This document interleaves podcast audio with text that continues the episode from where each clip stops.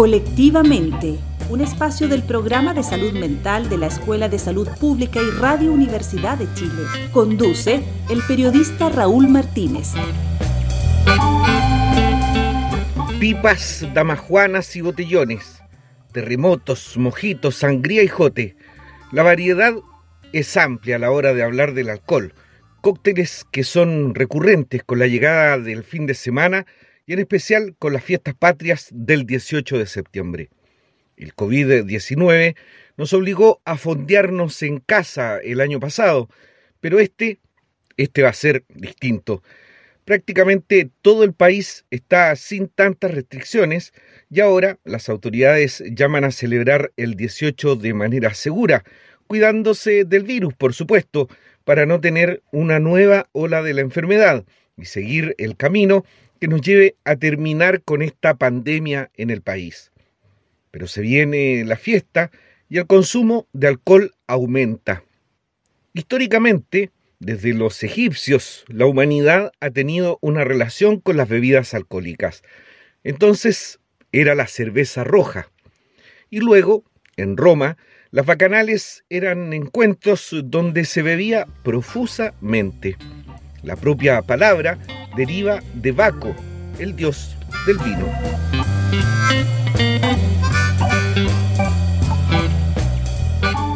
Desde que Chile es Chile, las ramadas y las fondas estaban adornadas con su barril de chicha y al final de las fiestas el paisaje estaba coronado por parroquianos dormidos en cualquier parte, en una esquina o apoyados en un árbol. Incluso había los que sencillamente se tiraban a pasar la borrachera en donde los pillara la noche. Pero uno de los temas que más preocupa cada feriado de fin de semana largo, y en particular en las fiestas patrias, es el aumento de accidentes de tránsito que muchas veces resultan en muerte. Y esto afecta particularmente a los jóvenes. El desencierro de la pandemia y las fiestas podrían ser una conjugación que lleve a un aumento del consumo de alcohol y drogas. Conversamos con el psicólogo especialista en salud mental comunitaria y en abuso de alcohol y drogas de la Universidad de Chile, Pablo Norambuena, que nos da un panorama del consumo que se registró durante las cuarentenas en nuestro país. El SENDA, que es el Servicio Nacional de Drogas y Alcohol en Chile, eh, ha desarrollado encuestas para, para, evaluar el consumo de alcohol y drogas durante la pandemia. Ya tiene dos mediciones esa encuesta a esta altura. Y dentro de los resultados que más llaman la atención, uno podría señalar que se encuentra que, hay, que, la mayor parte de las personas reporta beber menos alcohol durante la pandemia que antes. ¿sí? Eh, esas personas en general eh, reportan que, que, esto se debe a tener menos oportunidades para el consumo, lo cual a su vez nos muestra que al parecer el consumo mayormente para esas personas se hacía fuera de la, de, de la casa, ¿no? Esto suponiendo que el cambio de la pandemia consiste en que las personas pasan más tiempo en su casa. Eh, quienes reportan haber aumentado su consumo en todo caso, señalan eh, a la ansiedad, el estrés y la depresión producto del COVID eh, y la, pandemia como causa para aumentar. respecto al alcohol, también las personas señalan que no haber tenido dificultades para acceder al alcohol y por lo tanto no cambiar la manera en que compraban o llegaban al alcohol cuestión que también es bastante llamativa porque eh, durante algún tiempo, durante los periodos de cuarentena más grandes, los comercios estuvieron cerrados. Eh, respecto a marihuana, las personas reportan, la mayor parte de las personas reportan consumir lo misma marihuana o más que antes, eh, en, grupos más o menos por igual. Esto, por supuesto, respecto de quienes consumían. quienes reportan consumir más marihuana también señalan a la ansiedad, el estrés y la depresión por la pandemia como razón para consumir más. Y por último, cabe señalar que respecto a los medicamentos sin receta, eh, las personas señalan, eh, la mayor parte de las personas que usan medicamentos sin receta señalan usarlos más eh, durante el COVID que antes, que normalmente. Por supuesto, la mayor parte de ellos también asociados a la ansiedad, estrés y depresión que produce la pandemia. Em, lo de los medicamentos es, relevante, es, un tema relevante a tratar. Y por supuesto, dado que todos quienes usan más sustancias o que quienes reportan usar más sustancias durante la pandemia señalan al estrés y la, ansiedad como, como, como, razón, digamos, eh, Esto es una muestra del impacto sobre la salud mental que la pandemia ha tenido. En el caso de los funcionarios y trabajadores del sector de la salud, ¿hay un incremento del consumo de alcohol y drogas? Pues tenemos también estudios que, miden eh, o han estimado el consumo de alcohol y drogas eh, durante la pandemia, específicamente en trabajadores de la salud. Bueno, ¿por qué enfocarnos en trabajadores de la salud? Es, bastante eh, probablemente intuitivo, ¿no? Es porque son parte del grupo de personas que, cuya salud mental, cuyo bienestar ha resultado más impactado por, por la pandemia, por la carga de trabajo, ha sido enorme, ¿no?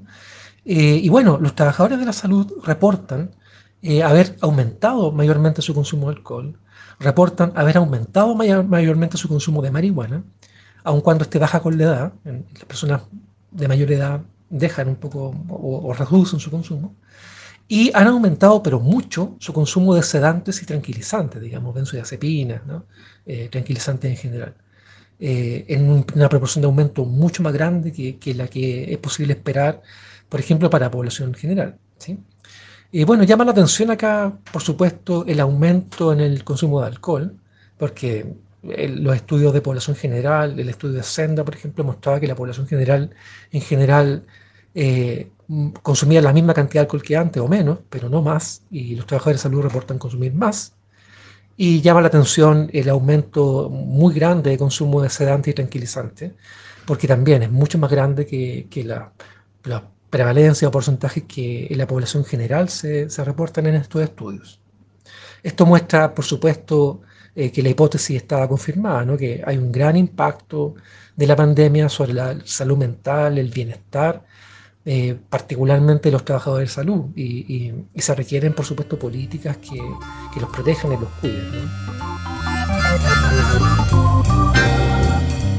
¿Qué pasó con el consumo de tranquilizantes en este periodo? Nos responde Pablo Norambuena, psicólogo y académico del programa de salud mental de la Universidad de Chile.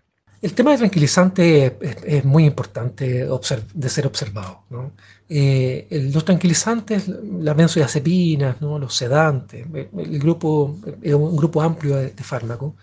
Eh, son, por supuesto, sustancias, son drogas eh, que son legales, ¿no? uno, puede acceder a ellas a través de una receta médica, por un médico, ¿no? Prescrita por un médico, así que hay formas legales de acceder a ellas, se producen y se venden, ¿no? Eh, a diferencia, por supuesto, del grupo de drogas ilegales, que normalmente preocupan más a la población, ¿no? y, muchas veces a organismos públicos como la marihuana o la cocaína o la pasta base, que se llevan nuestra atención cuando hablamos de drogas. Pero los tranquilizantes, a pesar de ser drogas legales, son drogas que, que, son importantes en su riesgo y daños para la salud también. Particularmente cuando eh, están desreguladas, cuando resultan no prescritas, ¿no? o cuando se usan sin receta, sin una observación de médica, ¿no? de trabajadores de la salud, profesionales de salud, o fuera de un tratamiento. Eh, esto es muy importante porque eh, hay, alguna, alguna información que se ha ido produciendo en el último tiempo que muestra que el consumo de tranquilizantes es, bastante extendido y muchas veces por algunos grupos de la población normalizado. Y su acceso eh, va más allá del acceso regular eh, a través de, una receta médica. Se puede acceder a, ellos también a través de una venta irregular, muchas veces incluso en, ferias, digamos, o comercio en la comunidad. con la pandemia es todavía esto más preocupante porque, como lo observábamos con, estudios que se han hecho sobre el impacto de la pandemia en los consumos de sustancias, eh, en la mayor parte de los grupos en los cuales se ha evaluado el uso de medicamentos eh, sin receta y también el uso de medicamentos con receta, de tranquilizante en este caso, ha aumentado con la pandemia. Eh, de manera que es un fenómeno que merece que le prestemos mucha atención eh, quienes trabajamos en salud y que quienes usan, que la población en general, la comunidad, les presta atención también eh, como, como, usuarios potenciales, ¿no? como teniendo cuidado, digamos, en, en, vincular el uso de tranquilizantes solo al marco de un tratamiento que está debidamente supervisado, pero de ninguna manera autoadministrado y, y autoprescrito. De ese uso más extensivo del alcohol, ¿Se puede deducir que hay un consumo como hábito que va a quedar entre las personas? Bueno, necesitamos más tiempo, por supuesto, para saber qué es lo que va a quedar del COVID y qué no, ¿cierto? Eh, por ahora tenemos sospechas o, por ahora podemos identificar cosas que nos pueden preocupar más. Probablemente respecto al alcohol, una de las cosas que más preocupan o, que uno debiera observar más tiene que ver con el consumo dentro de la casa. Lo que nos preocupa es, qué va a pasar con el cambio de hábito eventualmente de consumo dentro de la casa. Porque justamente las encuestas que se han hecho han mostrado que al parecer las personas reportan consumir menos porque reportan tener menos oportunidades para consumir, lo cual nos hace concluir que muchas personas asociaban los, espacios de uso a los espacios fuera de la casa, los espacios en un bar, digamos, en un restaurante, en, otras casas de amigos, en fiestas, pero no en su propia casa. Eh, no estamos seguros todavía si eso va a ocurrir, pero, pero, pero hay que prestarle atención. ¿no? ¿Por qué es importante prestar atención al consumo dentro de la casa? Eh, es importante porque ese consumo se puede asociar a algunas cuestiones que quisiéramos evitar, algunas formas de consumir, patrones de consumir que quisiéramos evitar, porque resultarían en riesgos mayores o, distintos, digamos. ¿no? Podríamos abrir nuevas, eh, líneas de riesgos. ¿sí? Por ejemplo, el consumo dentro de la casa se puede asociar al consumo más extendido durante la semana, no acotado a un par de días, digamos, no acotado a fiesta o a fines de semana, sino que eh, más extendido en días de la semana también. Eh, también, eventualmente, el consumo en la casa se puede asociar a consumos en horarios poco habituales. ¿no? o en horarios, en, consumo en horarios laborales, eh, cuando las personas pueden hacer teletrabajo y no tienen entonces como la limitante de, no consumir porque están trabajando en una oficina o en un lugar de trabajo. Eh, y particularmente yo diría que el consumo dentro de la casa nos preocupa porque es un consumo que podría estar asociado a un consumo con participación de niños. no, eh, no, no, no quiero decir que los niños beban, a veces no, muchas veces no, digamos, pero, pero queremos decir que preocupa que los niños normalicen también o vean que es normal eh, los espacios de consumo más extendidos. Eso tiene una influencia potente en, los hábitos de consumo que los niños van a generar luego. Eh, que los padres consuman eh, durante el día, que consuman muchos días a la semana, que haya alcohol en la casa disponible aun cuando parezca esto eh, un poco simple, digamos, no muy profundo, en realidad son, son hábitos que tienen enorme influencia en, las conductas que los niños después desarrollan de consumo, en su relación con el alcohol. Eso son cosas que hay que cuidar respecto de eventuales cambios en los patrones de consumo por la pandemia. En esta nueva relación con el alcohol, ¿qué es lo importante que debemos observar como consumidores de alcohol?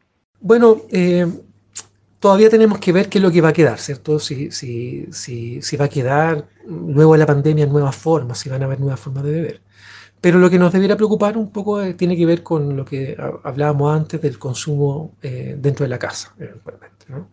y los cuidados que hay que tener respecto al consumo dentro de la casa uno los puede transformar en recomendaciones ¿no? Eh, para el consumo dentro de la casa o para la relación nuestra con la sustancia, ya sea durante la pandemia, si vienen nuevas cuarentenas o, ¿sí? o en nuevos periodos así, o para la vida cotidiana ¿no? Eh, en, general. ¿sí? Eh, ¿Qué recomendaciones podríamos dar entonces, transformando los cuidados y precauciones en recomendaciones? Bueno, una de ellas es mantener días sin beber a la semana, por supuesto. Eh, mientras más días a la semana sin beber, mucho mejor. Tener días de bebida acotados durante la semana o acotados a eh, celebraciones o fiestas particulares o momentos especiales, pero no regulares. Esa es una recomendación. Otra recomendación es poner una hora al día sobre la cual se comienza a beber, ¿sí? Y no beber entonces durante el día eh, más en general. para eso una, buena medida puede ser la hora en que los niños se van a acostar, porque así también uno aprovecha de proteger a los niños de esta normalización del consumo. Entonces, una regla, poner regla en la casa donde se diga, se determine que no se debe antes de tal hora, eh, 9 de la noche o 10 de la noche, que es cuando los niños pueden estar acostados o se van a dormir, eh, puede ser una buena recomendación también para, para beber menos, para, para mantener a los niños fuera de este hábito. ¿no? Em, mantener a los niños fuera también es una recomendación en sí misma. No, eh, beber con ellos presente. Y eh, mantener fuera de ellos también, fuera del alcance de ellos, el stock de alcohol de la casa. Eh, Durante el periodo de pandemia se reportaron intoxicaciones de niños, no, no por alcohol, pero por, por, por, otras sustancias que están dentro de la casa, ¿no? Y tiene que ver con que los niños pasan más tiempo en la casa y no en el colegio, y, ¿sí? y de repente eh, la supervisión sobre ellos es un poco más difícil. ¿sí? Con el alcohol también puede pasar y es bueno no tener stock. ¿ya? Y respecto al stock, hay una recomendación también en sí misma, no, no asociada solo a niños, pero una recomendación que permite mantener una mejor relación con el alcohol regularmente es comprar stock, eh, eh, comprar la cantidad de alcohol que uno va a beber, digamos, en un periodo determinado. Y si uno compra una vez a la semana y se surte, digamos, de, alimento y lo que uno necesita, entonces también una vez a la semana comprar el alcohol que uno va a beber durante la semana y evitar comprar grandes stocks de alcohol que hacen que bebamos más regularmente.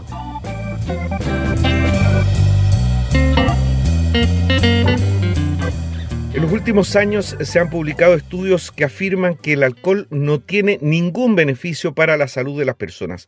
¿Es mejor evitar su consumo? Responde Pablo Norambuena, académico de la Escuela de Salud Pública de la Universidad de Chile.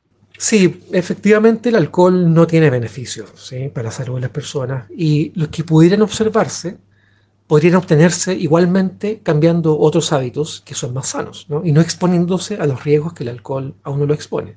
Por ejemplo, algunos estudios en algún momento que aparecieron en la prensa muchas veces, señalaban que una copa de alcohol, eh, por ejemplo, podía ser beneficioso para enfermedades cardiovasculares. Y, y, aunque eso es discutible, eso también podría ser alcanzado dejando de fumar o cambiando los hábitos alimenticios o manteniendo más actividad física. Así que no tiene sentido beber para tener esos beneficios. Eh, al mismo tiempo, mucha investigación, muchos reportes de investigación que ya están bastante claros a esta altura, muestran justamente que los riesgos y daños del alcohol son muy extendidos y que comienzan con el primer trago de alcohol. ¿ah? Esa es la verdad. A eso nos enfrentamos hoy. No con una cantidad de alcohol muy alta, sino que eh, comienza con el primer trago y por supuesto crecen. ¿no? Con dos tragos es más riesgo, con tres tragos es más riesgo, y así sucesivamente, pero comienza con el primero. Eh, estamos hablando, por supuesto, por ejemplo, de accidente de tránsito. Eso es bien conocido y probablemente a todo el mundo le parece razonable. ¿sí? Eh, eh, hay mayor riesgo de accidente de tránsito con el primer trago, no, no con cinco o seis tragos. pero también, y eso es lo que se ha encontrado en los últimos años de manera contundente en la investigación, que hay riesgo de, desarrollo de enfermedades, digamos, físicas, a partir del primer trago también crecen. ¿no? por ejemplo, los riesgos de desarrollo de cáncer. ¿ya? El riesgo de desarrollo de cáncer a la cavidad oral o al esófago en hombres, el riesgo de cáncer mamario en mujeres, el riesgo de cáncer al hígado en general, crecen con el primer trago en las personas. Eh, por lo tanto, claramente eh, una recomendación o la mejor recomendación sería mantener a raya el alcohol. Eh, para evitar completamente los riesgos, lo único que uno puede hacer es dejar de beber, no beber. y luego, si uno quiere exponerse a beber, pues tratar de limitar los riesgos bebiendo poco. Eh, o cambiando los hábitos eh, con los que consumimos.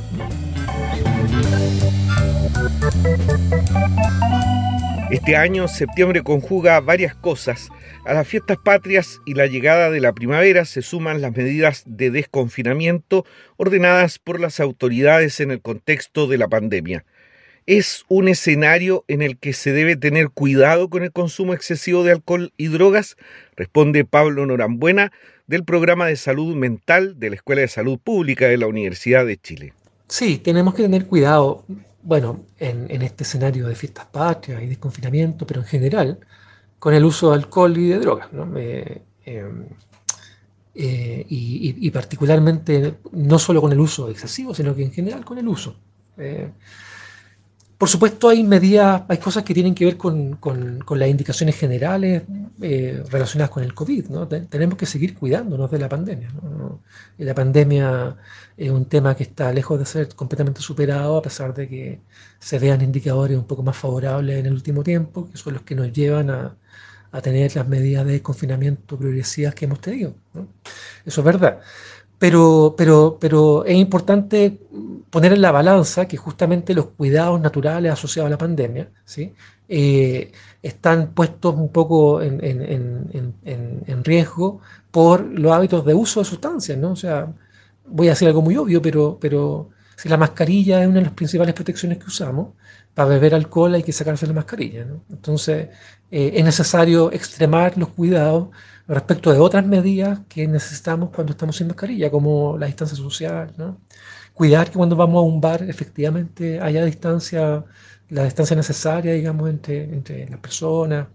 Cuidar los espacios de socialización y limitarlos también a, personas acotadas, respetar los aforos como se trata de lugares cerrados, ¿sí?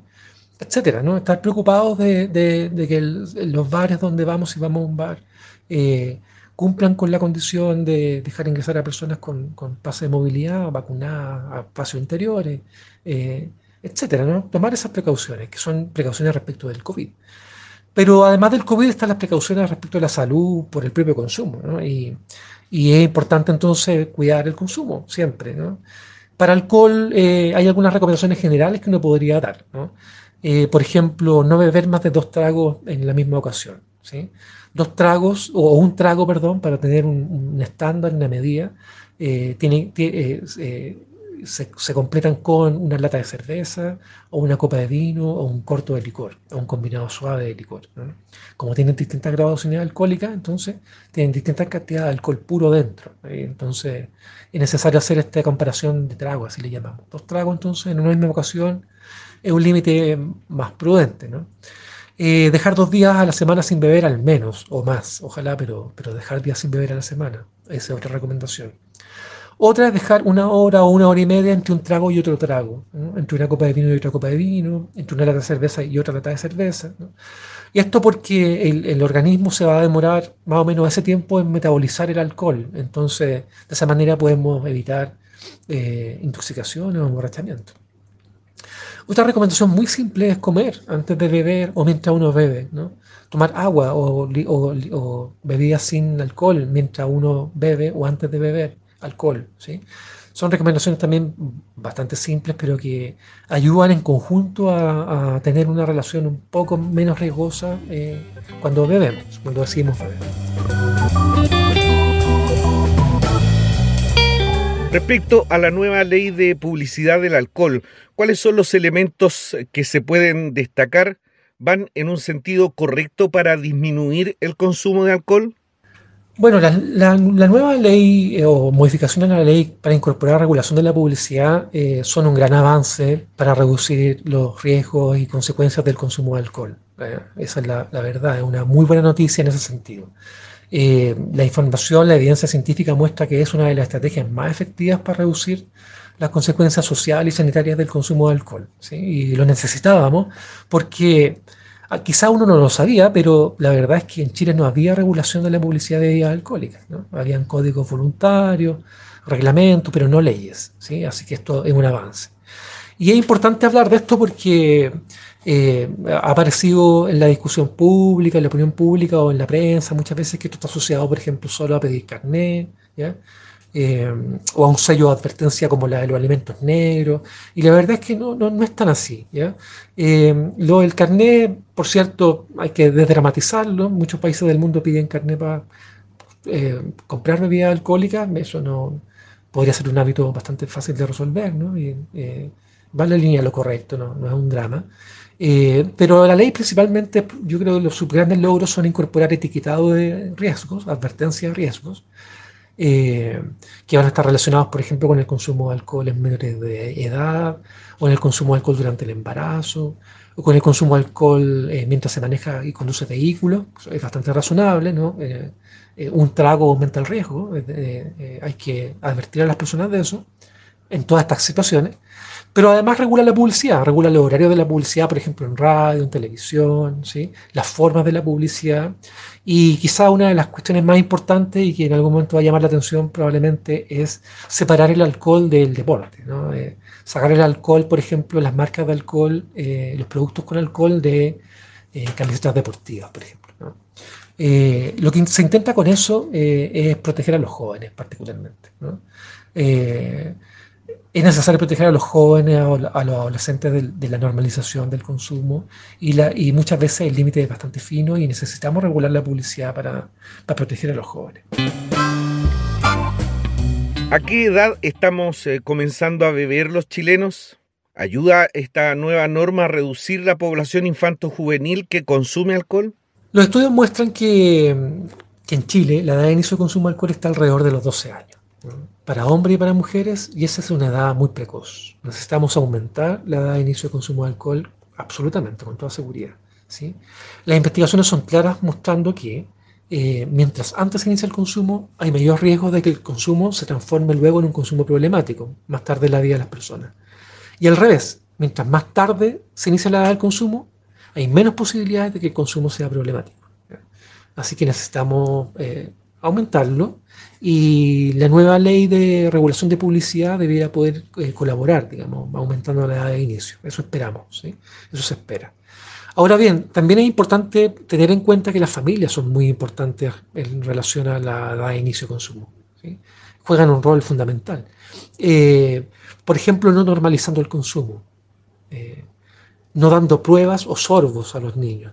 Eh, esa clásica imagen de darle una prueba a un niño para que el niño ponga la lengua, beba un pequeño sorbo, ¿sí?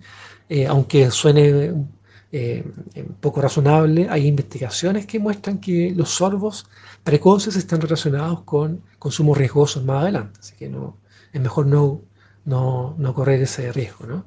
Em, y por supuesto manteniendo los cuidados del consumo dentro de la casa, ¿no? las formas de consumo, eh, los horarios de consumo, ojalá eh, que los adultos beban, no los horarios en que los niños están despiertos, ojalá beban una vez que los niños se han ido a acostar, ¿sí? Eh, manteniendo eh, los consumos relegados, digamos, a fines de semana o a eventos especiales, pero no regularmente todos los días, ¿sí?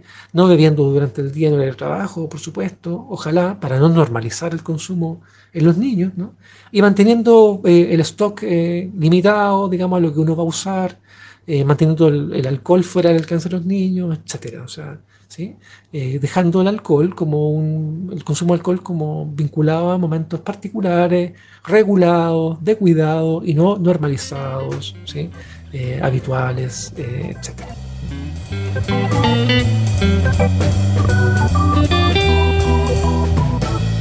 Según un informe dado a conocer hace solo algunos días por la Comisión Nacional de Seguridad de Tránsito, entre 2016 y 2020 3.141 jóvenes se vieron involucrados en accidentes de tránsito en fiestas patrias, de los cuales lamentablemente 34 fallecieron. La mayoría de quienes protagonizaron estos siniestros, un 75%, eran hombres.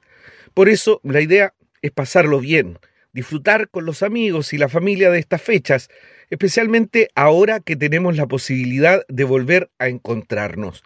Pero también hay que dar la seguridad a quienes más nos quieren que no por un vaso de más vamos a arriesgar no estar entre los que esperan seguir compartiendo en el futuro.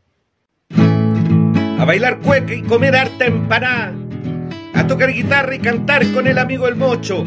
Pero no se olvide de cuidarse de la chanchá para seguir celebrando el año que viene el 18.